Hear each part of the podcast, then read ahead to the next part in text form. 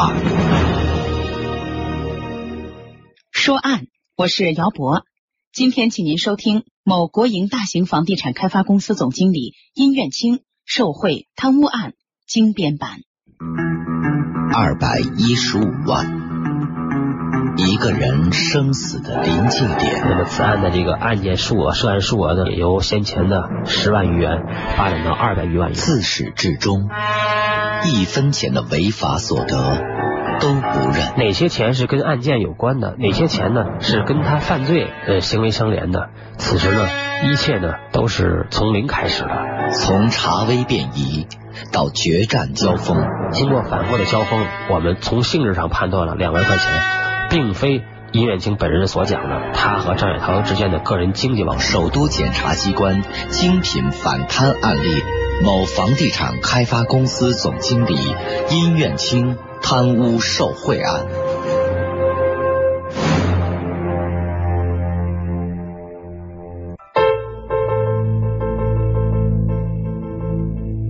二零零一年的九月五号，北京市第一中级人民法院对殷愿清。作出死刑缓期两年执行的一审判决。同年的十二月十九号，北京市高级人民法院作出了维持原判的终审判决。至此，石景山区检察院对这个案件历时近五个月的侦查工作，终于圆满的画上了一个句号。这一起殷愿清贪污受贿案，是石景山区检察院近年来查处的职务较高、犯罪数额较大的。区属领导干部的犯罪案件。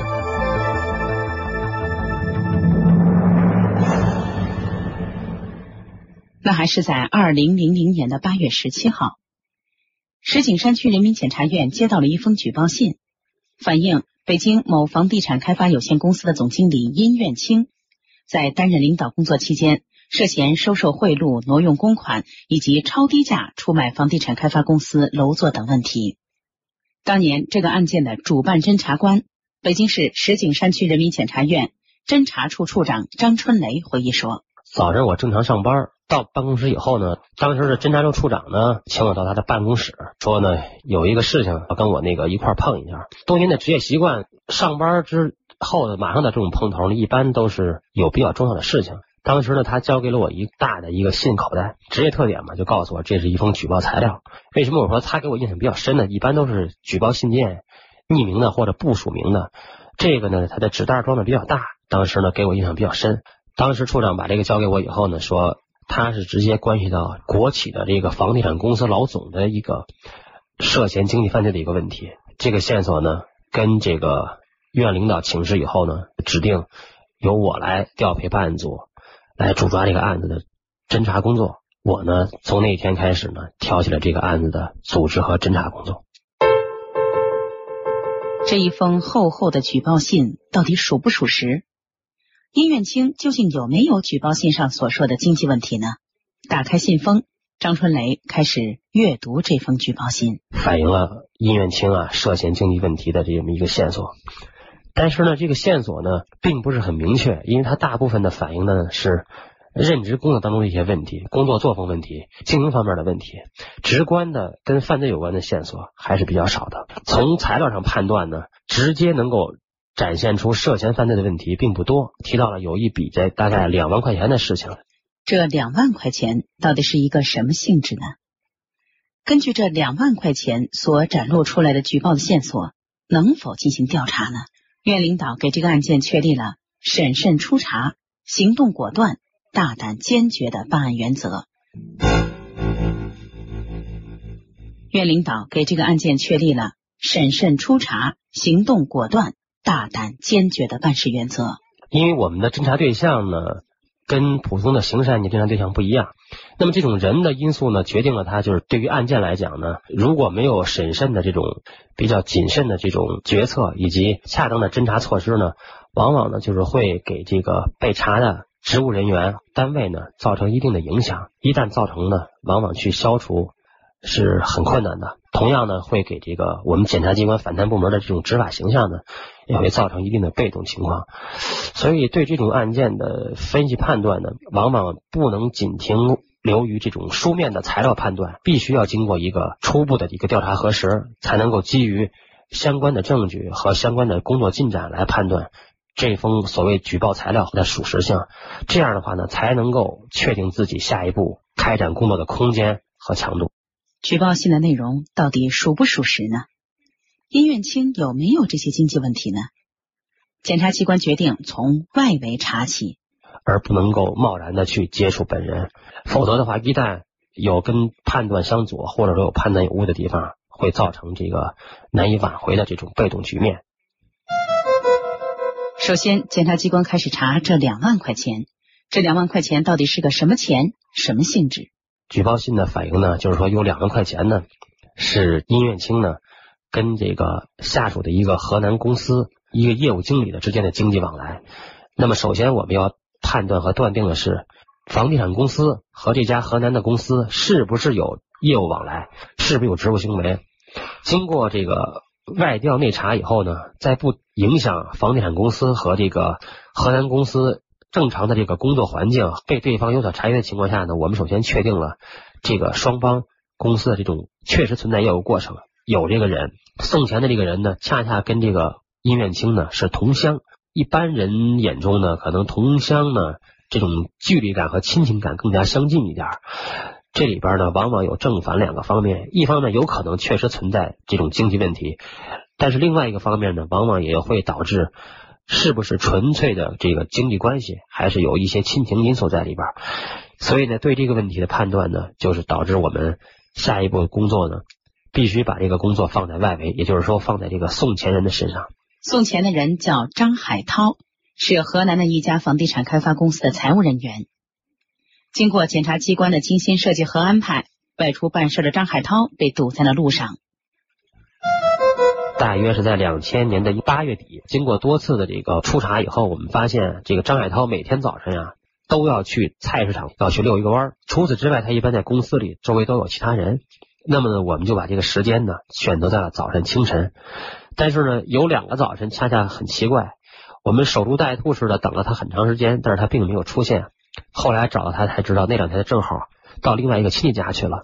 我们终于在预定的地点等到了他，把他如约请到了检察院来谈这两万块钱的问题。这个张海涛和殷院清是同乡，在被检察机关调查的过程当中，张海涛说出的这两万块钱的用途让检察机关很意外。他呢？因为跟殷远清是同乡，那么这两万块钱的性质，首先肯定钱确实是给了，但是呢是受这个公司老总范某所托吧，他作为一个业务经理也不清楚，而我们作为这个职务侦查犯罪，他的职务行为和钱的性质是定案和定罪的关键，仅此于此呢，这个案件呢根本不能够说有任何的进展。张海涛在我们这儿，毕竟时间是有限的。现在检察机关作为说办案来讲呢，作为询问证人呢，不是按照天来这个衡量的，而是按照小时，精确到十二小时。在这十二小时之内呢，我们必须要让被询问的证人呢提供了证言，陈述了相关的事实以后呢，对人家恢复这自由。而我们检察机关呢，从保障人权角度出发呢，也不可能长时间的去限制人家人身自由。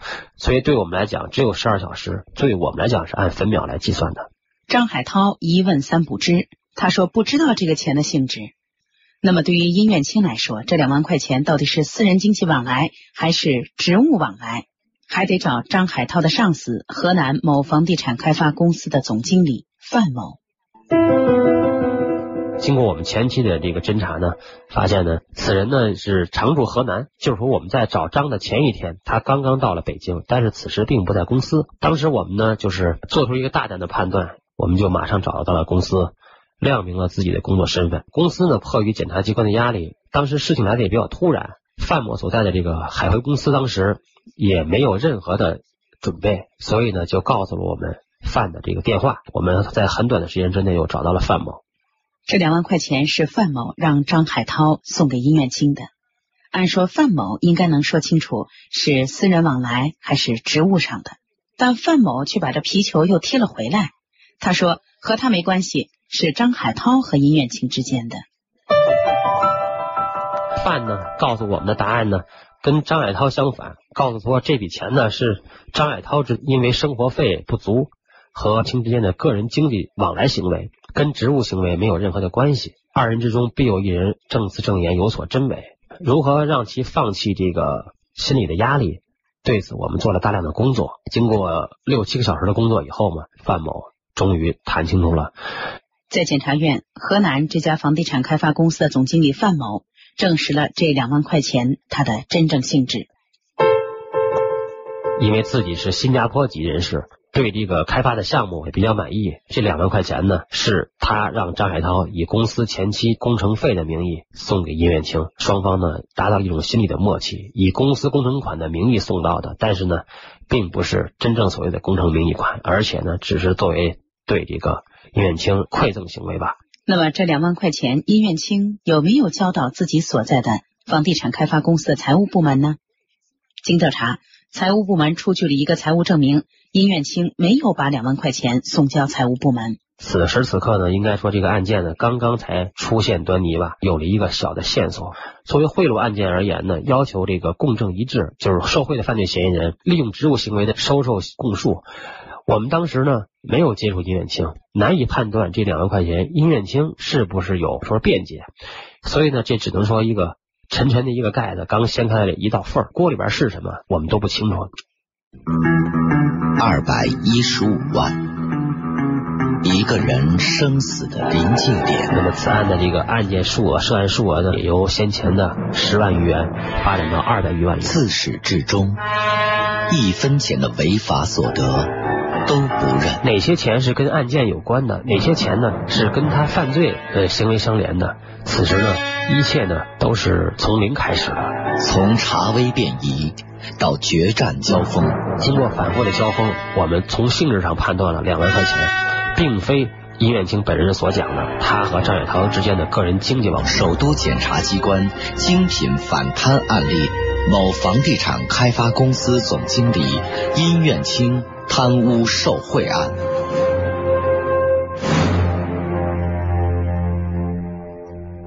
殷远清认为这两万块钱是一个什么性质呢？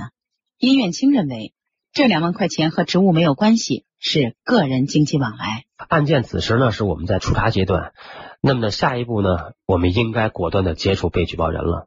但是呢鉴于被举报人的这种特殊的身份，我们呢周围的情况都做完了以后呢。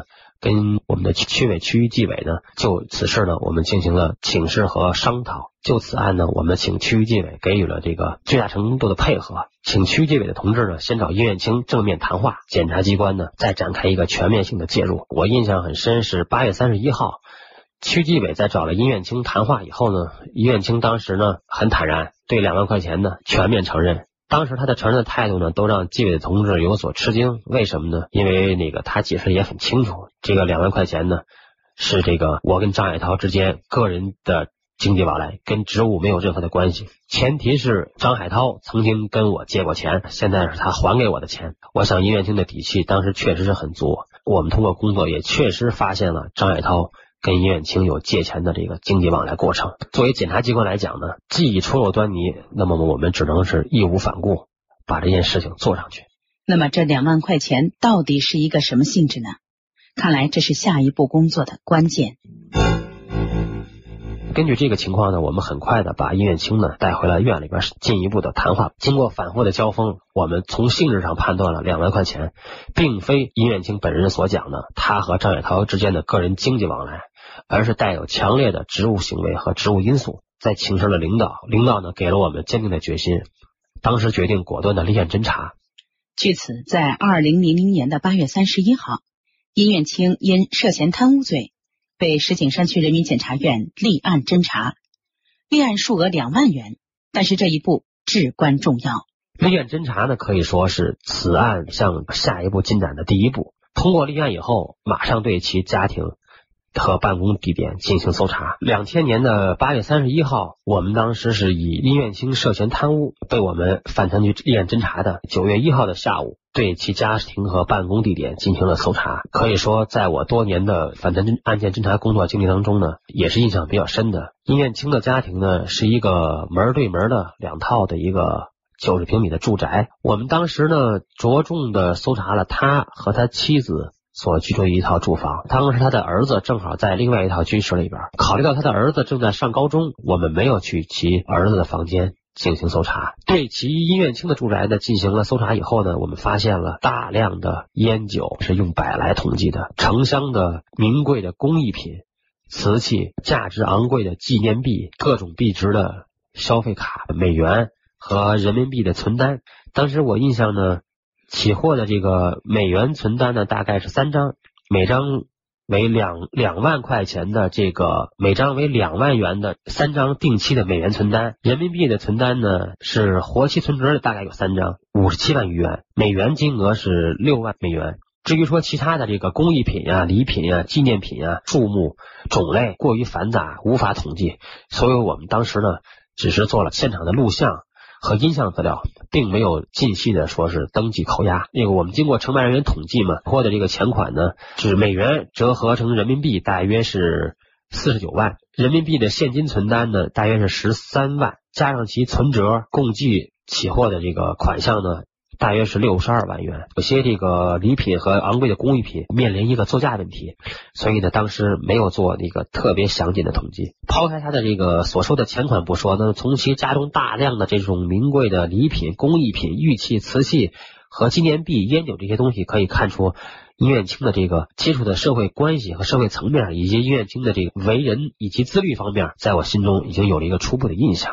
这样的一个搜查结果，让侦查人员真是。先喜后忧，喜的是在这一次搜查的过程当中收获颇丰；忧的是怎么界定这些物品的性质呢？从侦查工作的那个直觉告诉我，这些数呢，并不是跟案件呢能够马上有直接的联系。哪些钱是跟案件有关的？哪些钱呢是跟他犯罪呃行为相连的？此时呢，一切呢都是从零开始的。所以，尽管起获了这么多的钱款。当时心中呢仍然是沉甸甸的，因为呢迷局呢仅仅是刚刚出露了谜端，大量的工作有待于下一步开始。面对这样的搜查结果，殷远清会供述自己的犯罪情节和犯罪行为吗？下一步的侦查工作主要围绕两个方面开展，一方面呢主要还是正面接触殷远清，也就是说我们通常所讲的预预审工作，也是案件突破和深入的这个关键。所以呢当时呢。搜查完毕之后，马上我们把工作就放到了预审上面。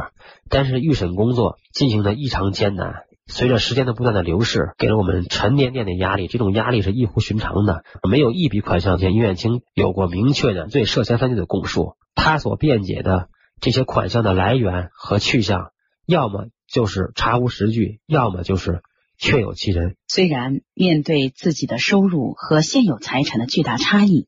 殷远清对这个问题很不以为然。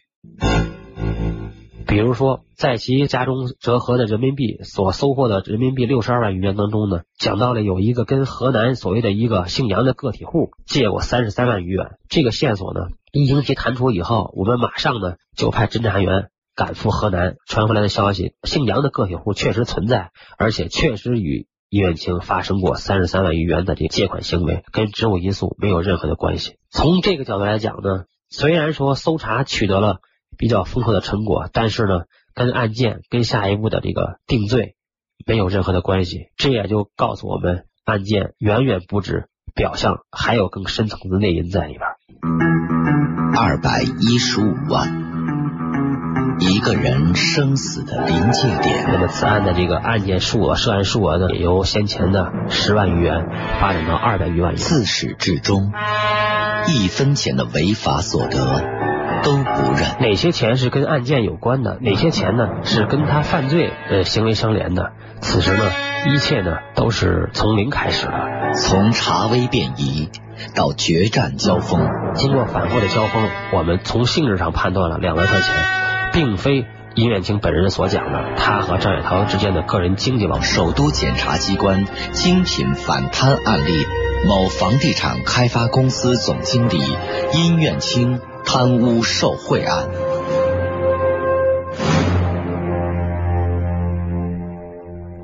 侦查工作怎么样才能够从被动到主动？案件的前景为什么如此扑朔迷离？到这儿，殷院清对检察机关的态度却愈发的坦然。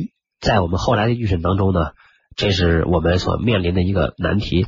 当时我们跟他谈话的时候呢，虽然说是一种讯问的过程，但是呢，双方的这种言语来往呢，平常之中显露了这种尖利，柔和当中呢，时时刻刻透露了这种双方的较量。因为殷远清的这个生活阅历和人生履历比较丰富，那么从一开始呢，他主动甚至能够跟案件承办人员呢拉家常话，不断的抽烟，不断的聊天，不断的谈自己。询问侦查员的长短，甚至呢，有一段时间呢，曾经呢，忘掉了自己的所坐的位置，甚至要跟侦查人员呢平等这种面对面式的交流。这种方式显然它不是说是案件审讯必备的一种工作环境。针对于此呢，我们及时的调整了这个审讯的思路，同时呢，对于这个审讯的步骤和审讯的这个重点呢，进行了更改。我们双方呢，按照这个殷远清对自己的这个功劳、人生的这种辉煌的这种表述，在谈到其这事业有成、家庭财产的时候呢，认真的听其辩解，对其辩解的每一个细节同步进行认真的分析判断，最后决定呢，把这个重点呢放在六万美金上。那么这六万美金呢，我们也没有平铺直叙的去问他。而是采取了一种迂回的战术，在其神情松弛，在其最为得意的时候，我们问及了这六万美金的组成部分。当时呢，尹元清很坦然，也很放松。那么说到了这六万美金，完完全全是辛辛苦苦为了送子女出国留学的保证金。在我们问及到他的筹措情况的时候呢，他很不经意的说起了一笔钱，甚至节俭到一千一千美金跟别人换回来的、凑过来的，甚至自己去黑市去换。说到了一个小的细节，就是说有一千美金是跟一个建筑公司经理所借。正是这个稍纵即逝的借款的细节，被敏锐的侦查员及时发现并加以捕捉，从而为整个案件的成功奠定了基础。